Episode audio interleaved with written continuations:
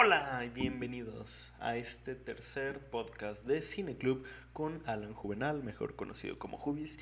Y vaya día que hemos tenido el día de hoy, 9 de diciembre, seguramente lo estén escuchando, un 10 de diciembre, porque el día de hoy todos nos despertamos con la noticia, la verdad yo no me lo esperaba, no sabía que era hoy, que se anunciaron los, las nominaciones a los Globos de Oro tanto de películas como de televisión y la verdad muchas eran muy esperadas o unas eran, la mayoría eran obvias y hay una que otra sorpresa en todas estas nominaciones, está bastante interesante y pues es la época, la época favorita de, mi época favorita porque básicamente en esta época es cuando llegan al cine todas estas películas galardonadas, todas estas películas buenas es una temporada donde una semana voy a ver una película y es muy buena, la siguiente semana estrenan otra y así sucesivamente una tras otra. Y la verdad, qué delicia ir al cine a ver este tipo de películas. Por ejemplo, yo me la pasé muy bien la semana pasada viendo Knives Out y la próxima semana se estrena Parasite, así que seguramente me la pase de perlas. Y por mí está perfecto porque ya empiezan a llegar. Luego me parece que dentro de cuatro semanas se estrenan The Lighthouse, luego en seis semanas se estrenan Mujercitas, y así continuamente empieza toda esta temporada de premios. Y pues de las que ya se estrenaron y que están muy nominadas tuvimos The Joker, tuvimos Eras una vez en Hollywood, tuvimos Rocketman. Eh, por parte de Netflix tuvimos el, el, Irlandés, tuvimos Historia de un matrimonio. Tenemos muy, muy buenas películas y, me agrada mucho que haya varias películas de Netflix, porque eso significa que la industria le está dando una oportunidad. Sí, por regla, Netflix tiene que tiene que estrenar sus películas en cine y me en cines y me alegra saber que le están dando la oportunidad de estrenarlos en cines, ya que por ley Netflix no puede tener cines propios. O sea, una productora, y eso lo acabo de investigar, una productora no puede poseer un cine donde puedan transmitir, sí, transmitir sus propias películas. Eso es muy interesante para la creación de monopolios. Por ejemplo, Disney no puede ser dueña de un cine. Por ejemplo, Fox no puede tener su Fox Cinemas, algo así. Y eso es bastante interesante, pero no vamos a hablar de eso el día de hoy. Vamos a hablar de lo que son mis predicciones de los Oscars. Así que hay que ponernos listos. Tengo aquí mi vaso con agua de Piratas del Caribe por si se me seca la garganta. Y empecemos a hablar de las nominaciones. Vamos de abajo para arriba para dejar lo último al... No, no, no, vamos, sí, vamos de abajo para arriba de abajo para arriba para dejar lo mejor para el final. Empezamos con mejor actor de reparto de serie musical o comedia. Aquí tenemos a Alan Arkin por el método Kominsky, Kieran Culkin por Succession, Andrew Scott por Fleabag, Stellan Skarsgård por Chernobyl y Henry Winkler por Barry. Recordemos que Henry Winkler se acaba de llevar el premio, bueno, se llevó hace tiempo su premio por Barry el año pasado. Y este año está complicado. Alan Arkin, de esta serie es la única que no he visto es Succession. Ya vi Fleabag, bueno, estoy viendo Fleabag. Ya vi la primera temporada del método Kominsky. Chernobyl ya la vi. Y Barry me encantó, es mi serie favorita del año.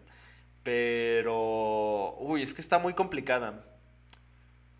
Está complicada porque le dará siento que el personaje de Henry Winkler no tuvo un rango emocional o estos matices emocionales tan diversos en esta temporada, aunque hizo un papel excelente.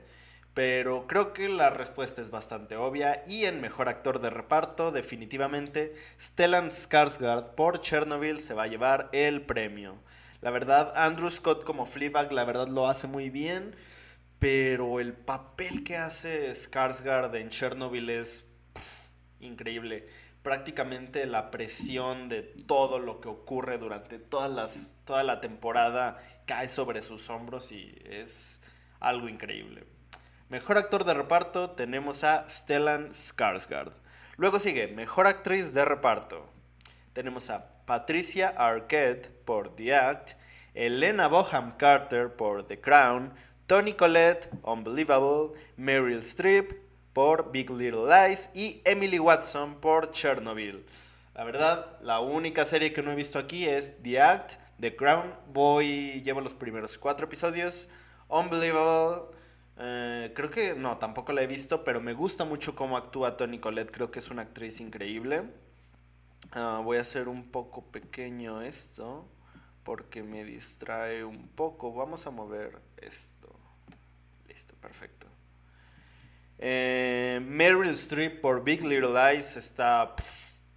creo que si la serie de por sí era buena en su primera temporada, con la incorporación de Meryl Streep, es, la serie aumenta. O sea, la serie estaba a este nivel de buena. Y con Meryl Streep, ¡pum! Miren, se sale del cuadro. Increíble la serie. Porque hace el papel de, no voy a spoiler, hace el papel de una madre desesperada por su hijo. ¿Quién es su hijo? ¿Por qué está desesperada? No lo voy a spoilear, pero tienen que ver esa serie. De las mejores series que actualmente... Es que ese es el problema. HBO produce muy buenas series. HBO tiene... Es la plataforma de streaming que produce las mejores series actualmente.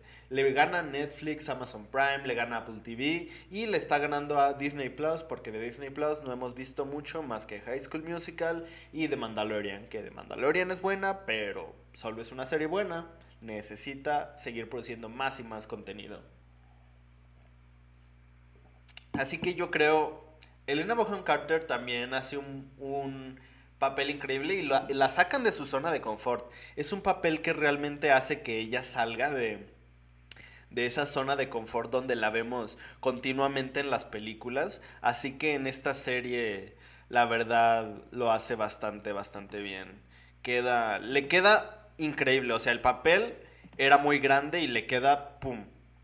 Perfecto. Ha demostrado que no es solo una actriz de reparto que sabe hacer comedia, que es el típico comic relief, sino que es alguien que puede actuar muy bien. Sin embargo, yo creo que Meryl Streep hace un mejor papel y tiene un personaje muchísimo más complejo. Así que, mejor actriz de reparto hay que dárselo a Meryl Streep. Sigamos con la siguiente categoría. Mejor actor en una serie limitada para la televisión. Aquí, oh, no he visto muchas de todas estas. Tenemos a Christopher Abbott por Catch 22, Sasha Baron Cohen por The Spy. Según yo, no la habían estrenado a Netflix, así que tengo que revisar si ya la estrenaron, porque es una serie biográfica de un espía egipcio, si mal no recuerdo. Y, y tenía muy buenos comentarios por la crítica. Lo voy a checar después justo cuando termine de grabar esto voy a checar si ya está disponible en Netflix y si está me voy a ver unos cuantos episodios. Luego tenemos a Russell Crowe por The Loudest Voice, no lo he visto. Jared Harris por Chernobyl y Sam Rockwell por Foes Verdon. La verdad, de todas estas solo he visto Chernobyl, aunque reconozco que todos ellos son muy buenos actores. Sam Rockwell eh, ganó el Oscar hace unos años por Trivial Billboards Three Billboards Outside Missouri. Y la verdad se lo hizo bastante bien. Lo mismo Russell Crowe. Pero pues como solo he visto Chernobyl, creo que para esta, esta categoría voy a decir que el ganador es Jared Harris. Me hace falta ver estas series. Luego tenemos Mejor Actriz en una serie limitada o película para televisión. Ah, creo que The Spy era una película. Creo que The Spy no era una serie. Creo que era una película.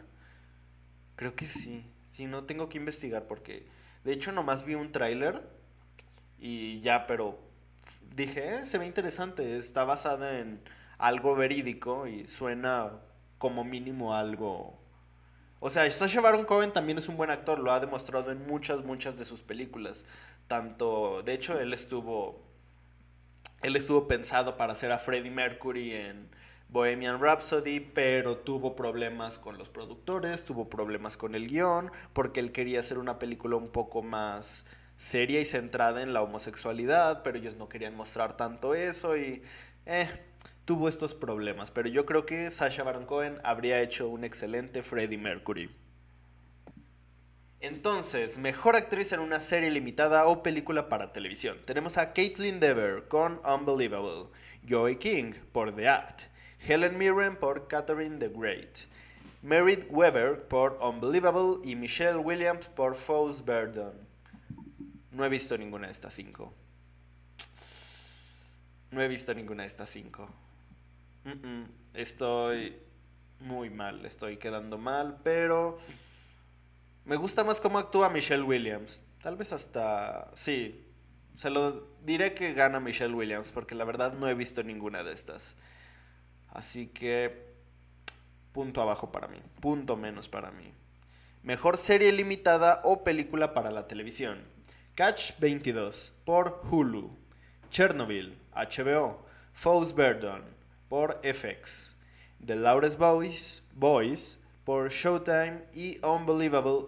Oh, ya, ya, ya, ya, creo que ya sé cuál es Unbelievable. Voy a tener que googlearla para ver si es la que... Unbelievable no es la de la chica que sufre sobre el abuso sexual. Sí, sí, sí, cuando un adolescente informa que fue violada y luego se retrata de su historia, dos detectives siguen pistas que pueden revelar la verdad. Sí, tengo muchísimas ganas de ver esta. ¿Cuántos episodios son? Ah, son ocho episodios. Bueno, prometo, ahorita que acabe de... Cuando termine este podcast, voy a ir a mi, a mi cuarto, veré la televisión y pondré los ocho episodios de Unbelievable, que la verdad me han dicho que está muy, muy, muy buena. Y de hecho es una trama que es un poco oscura, pero al mismo tiempo llama mucho la atención, como una chica que fue violada y de repente cambia de opinión, es como, wow, está bastante fuerte. Pero bueno, luego sigue. Mejor actor de serie, musical o comedia. Ya empezamos a entrar en lo bueno, en lo interesante. Michael Douglas por The Kominsky Method. Bill Hader como Barry ya se llevó el premio hace tiempo. ¿Sí se lo llevó? Bueno, ah, tengo que... Ah, bueno. Ben Platt por The Politician. Paul Rudd por Living With Yourself. Y Rami Youssef por Rami. No sé cuál sea esa. Voy a investigar. Es, es, que no sé si Bill Hader. Sé que se lo llevó Henry Winkler. Y sé que Barry ganó el premio. A ver, mejor actor de reparto. Oh, oh, oh, Sí, se llevó el premio en el 2018. Ya sabía yo. Es que de verdad Barry es una de las mejores comedias negras que ha hecho HBO en los últimos años. Y HBO produce cosas muy, muy buenas. Pero bueno, aquí tenemos Paul Rudd con Living with Yourself y Ben Platt de The Politician, que tal vez son los más no voy a mencionar a Rami Youssef porque no he visto esa serie. Pero Ben Platt y Paul Rudd hacen papeles muy buenos, pero solo he visto unos, unos cuantos episodios de esas dos. A Politician no es mi tipo de serie y no la, no la aguanté. Y Living with Yourself la vi porque es Paul Rudd y la verdad Paul Rudd me cae bien en cualquier cosa que haga. Así que la tuve que ver, pero no he tenido tiempo de terminarla. El método Kominsky, solo vi la primera temporada y es bueno el papel que hace Michael Douglas, pero de nuevo, no es una no es un papel donde realmente tenga no no al menos en lo que yo vi no vi que pudiera exponer tanto a su personaje como Bill Hader en Barry. De verdad el personaje de Barry tiene muchos matices, tiene un rango emocional muy diverso, interpreta un personaje que es muy muy complejo, de verdad es increíble, digo mucho de verdad, pero en serio es increíble la serie de Barry. Creo que en esta, en esta categoría yo le daría el premio a Bill Hader como Barry. Y tal vez si él no gana, porque ya lo ganó el año pasado, el año pasado se lo daría... Ok, tal vez se lo daría a Paul Rudd. Sí. Sí, Bill Hader como Barry. Es que en serio la serie de Barry, para los que no la han visto, trata de un asesino a sueldo, un sicario que de repente descubre las clases de actuación y decide meterse a clases de teatro porque su sueño es convertirse en actor. Entonces trata de cómo él lidia con la vida de un sicario mientras al mismo tiempo intenta convertirse en actor. Entonces es toda esta comedia negra interesante y, escenas de acción. Hay un episodio, me parece que es el episodio 5, donde, donde Barry tiene que ir a matar a un, a un tipo que practica judo o, algún arte marcial y todo ese episodio es, creo que es de lo mejor que se ha escrito en comedia en este año, la verdad. Increíble serie. Barry, todos los premios que sean posibles para esta serie. Luego tenemos Mejor Actriz de Serie Musical o Comedia. Tenemos a Christina Applegate por Dead to Me, Rachel Brosnahan por The Marvelous Miss Maisel, Kirsten Dunst por Unbecoming a God in Central Florida, Natasha Leon por Russian Doll, me sorprende mucho esta nominación, y Phoebe Waller-Bridge por Fleabag. No he visto Dead to Me, no he visto The Marvelous Mr. Mistress Maisel y no he visto Unbecoming Good in Central Florida. Solo he visto Russian Doll y solo he visto Fleabag.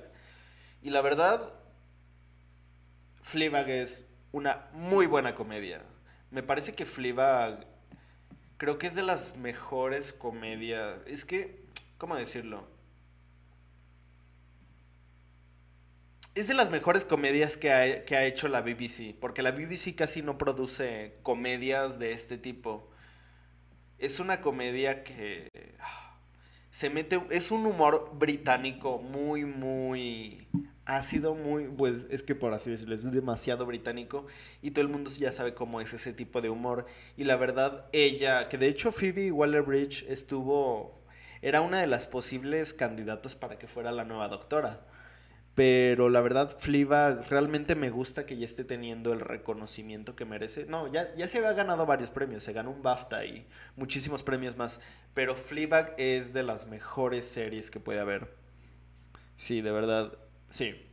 El premio se lo merece ella. Natasha León por Russian Doll, la verdad. Sí fue buena, pero tampoco fue algo tan trascendente como lo es Fleabag. En verdad, Fleabag es más que nada, Fleabag lo que tiene de bueno es que es un estudio de personaje. Se centra más en explorar y hacer que sus personajes evolucionen que en hacer que en hacer una historia, que de por sí la historia es buena, pero es más un estudio de personaje y está increíble. Luego tenemos mejor serie musical o comedia. Tenemos Barry por HBO, Fleabag por Prime Video en conjunto con BBC, The Kominsky Method por Netflix, The Marvelous Mr. Mistress Maisel por Prime Video y The Politician Netflix. La verdad, en este momento estoy pensando como, ¿por qué HBO no tiene más series? Faltó Euforia. ¿Euforia está nominada? Creo que Euforia no está nominada. Bueno, ahorita checaremos si Euforia está nominada.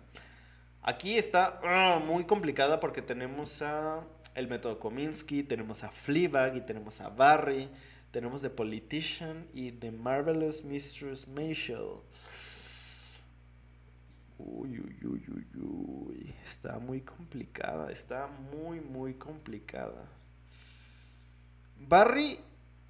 Ay, no sé. Es que Fleabag... Ok, vamos a empezar a descartar.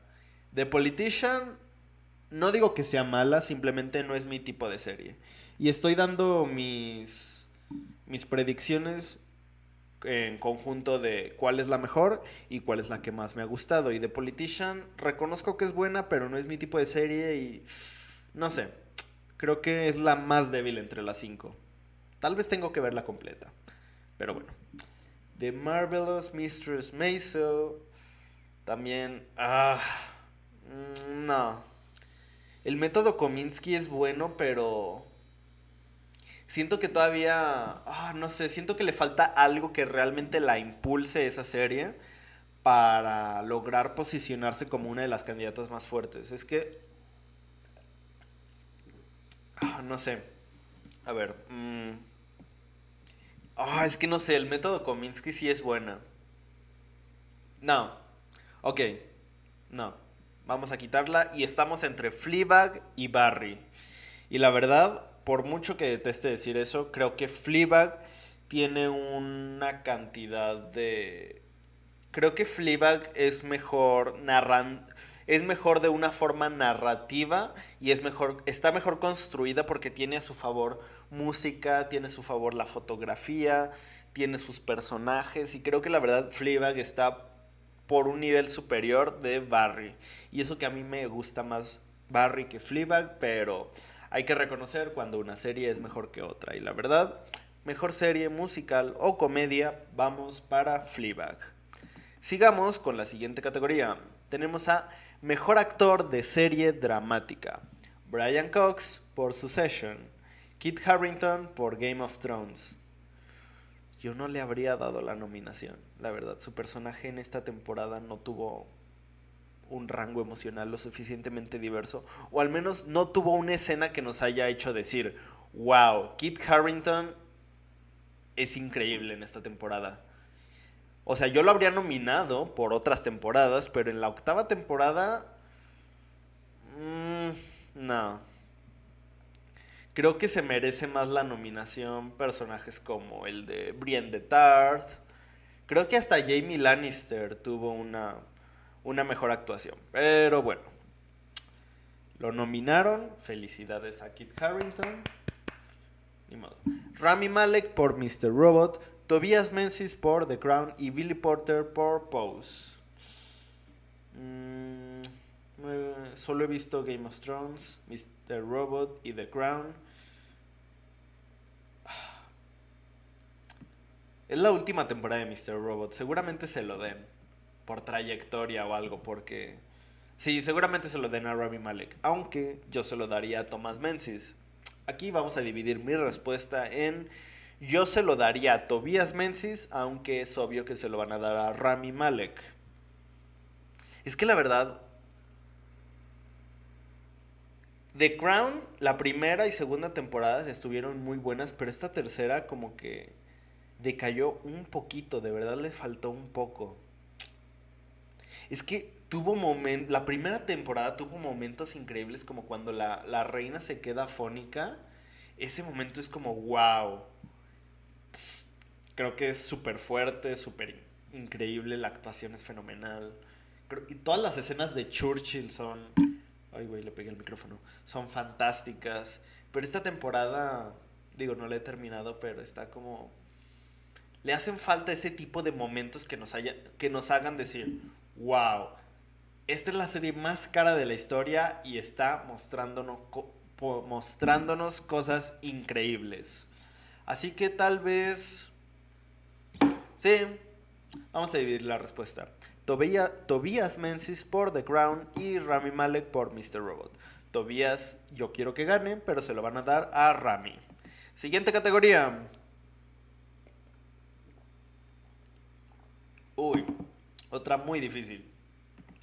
Tenemos Jennifer Aniston por The Morning Show, Olivia Colman por The Crown, que ganó el Oscar el año pasado por Ay, la película donde la fue la reina.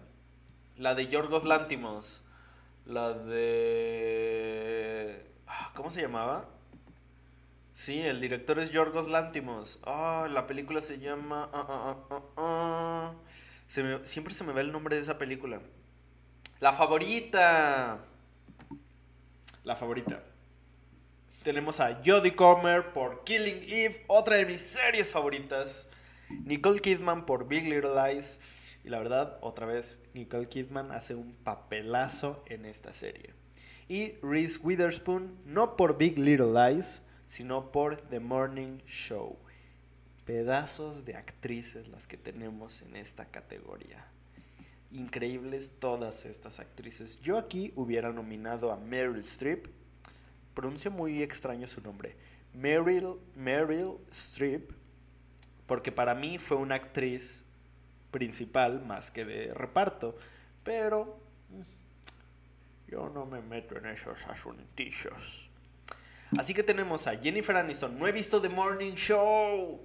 Y es una de las series que más tengo ganas de ver, pero no tengo Apple TV, así se llama. Y el amigo que me iba a prestar su cuenta se fue de la ciudad.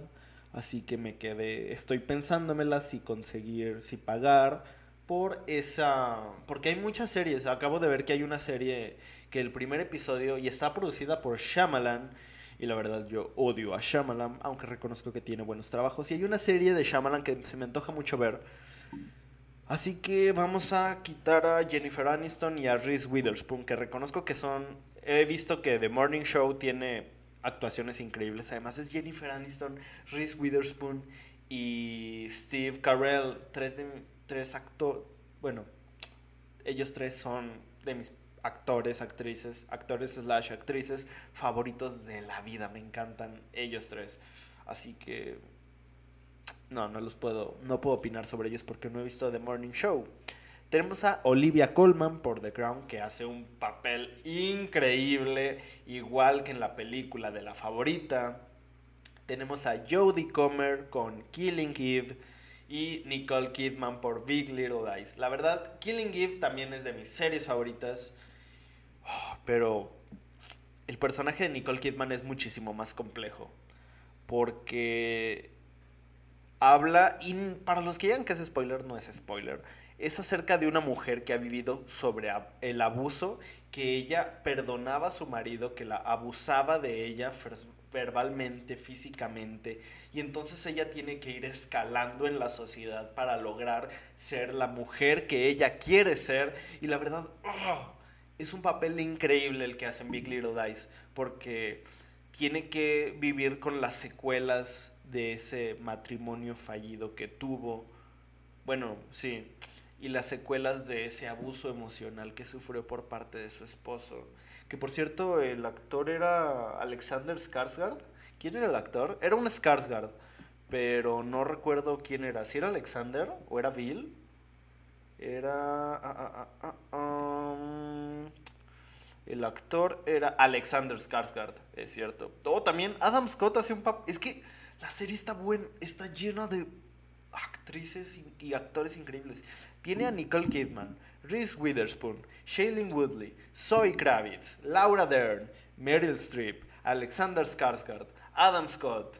Y ellos son, pues, incluso los niños están bastante bien. O sea, son niños actuando, pero actúan muy bien. Big Little Lies es acerca de la vida de unas mujeres en Monterrey, California. Y si es California, no sé si es en California, sé que es un condado de Estados Unidos, pero se llama Monterrey como la ciudad norteña de México. Pero la, y habla acerca de muchísimos temas sociales. Y es una serie muy, muy feminista. Creo que si mucha gente la viera, podrían eh, aprender un poco sobre el feminismo moderno. Pero bueno. Mejor serie dramática: Big Little Lies, The Crown, Killing Eve, The Morning Show, Succession. ¿Por qué me hacen esto? No puedo decidir. Big Little Lies, The Crown, Killing Eve.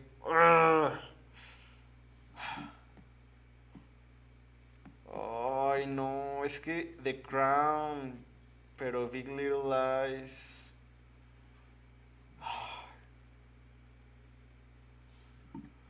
Ay, no sé, está muy complicada, está muy, muy complicada.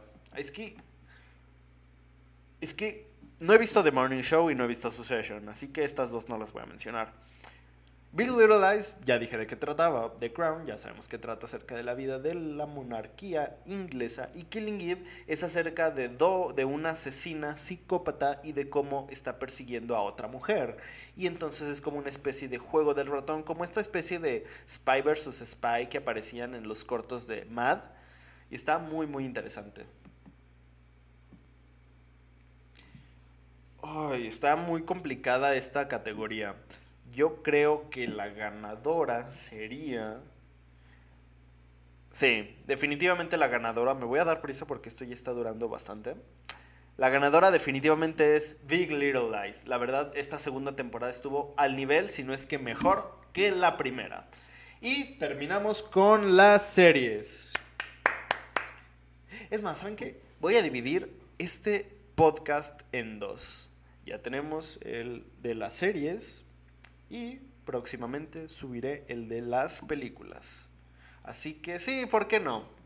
Para no tener, porque este podcast ya duró 29 minutos, ya duró 29 con 59, 30, acaba de durar 30. Así que vamos a dividir el podcast en dos. Parte 1, series de televisión o películas para televisión. Y esperen la parte 2 hablando sobre películas. Mi nombre es Alan, mejor conocido como Hubis. Este fue el tercer podcast de Cine Club. Nos vemos la próxima. Adiós. Esperen, tal vez hay algo que me haga falta mencionar. Vean Big Little Lies, vean Barry, vean The Crown y vean, eh, creo que tengo unos minutos, tengo unos minutos para hablar sobre las series.